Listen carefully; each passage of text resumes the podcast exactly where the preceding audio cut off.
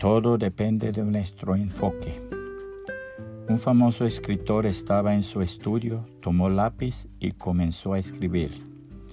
El año pasado tuve una cirugía y me quitaron la vesícula biliar. Tuve que quedarme en cama por un largo tiempo. El mismo año llegué a la edad de 60, tuve que renunciar a mi trabajo favorito Permanecí 30 años de mi vida en esa editorial.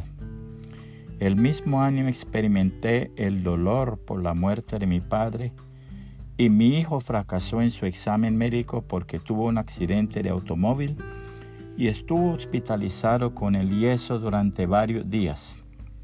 La destrucción del coche fue otra pérdida. Al final escribió, fue un año tan malo. Cuando la esposa del escritor entró en la habitación, lo encontró triste en sus pensamientos. Desde atrás leyó lo que estaba escrito en el papel. Salió de la habitación en silencio y volvió con otro papel. Lo colocó al lado del, de su marido. Cuando el escritor vio el papel, se encontró con esto escrito en él. El año pasado finalmente me deshice de mi vesícula biliar después de pasar años con el dolor.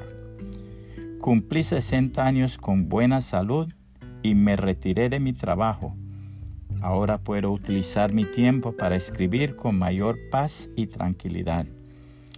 El mismo año mi padre, a la edad de 95 años, sin depender de nadie y sin ninguna condición crítica, conoció a su Creador. El mismo año Dios bendijo a mi hijo con una nueva oportunidad de vida.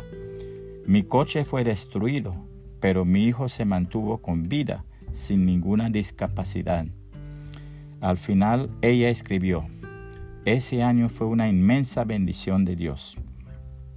Eran los mismos hechos, pero con diferente enfoque, diferentes puntos de vista. Si reflexionamos de que podría haber ocurrido algo más, estaremos verdaderamente agradecidos con el Señor. No es la felicidad la que nos hace agradecidos, sino el agradecimiento el que nos hace felices. Siempre habrá algo que agradecer. No sé cómo va tu año, no sé cómo va tu día. Lo que sí sé es que nuestro Señor Jesucristo nos guarda, nos cuida y hace provisión todos los días. Seamos agradecidos y vivamos felices. La felicidad no depende de lo que tenemos, sino con quién podemos contar en nuestras vidas. Te aseguro que son más las bendiciones que los fracasos. El simple hecho de hoy estar de pies ya es una bendición.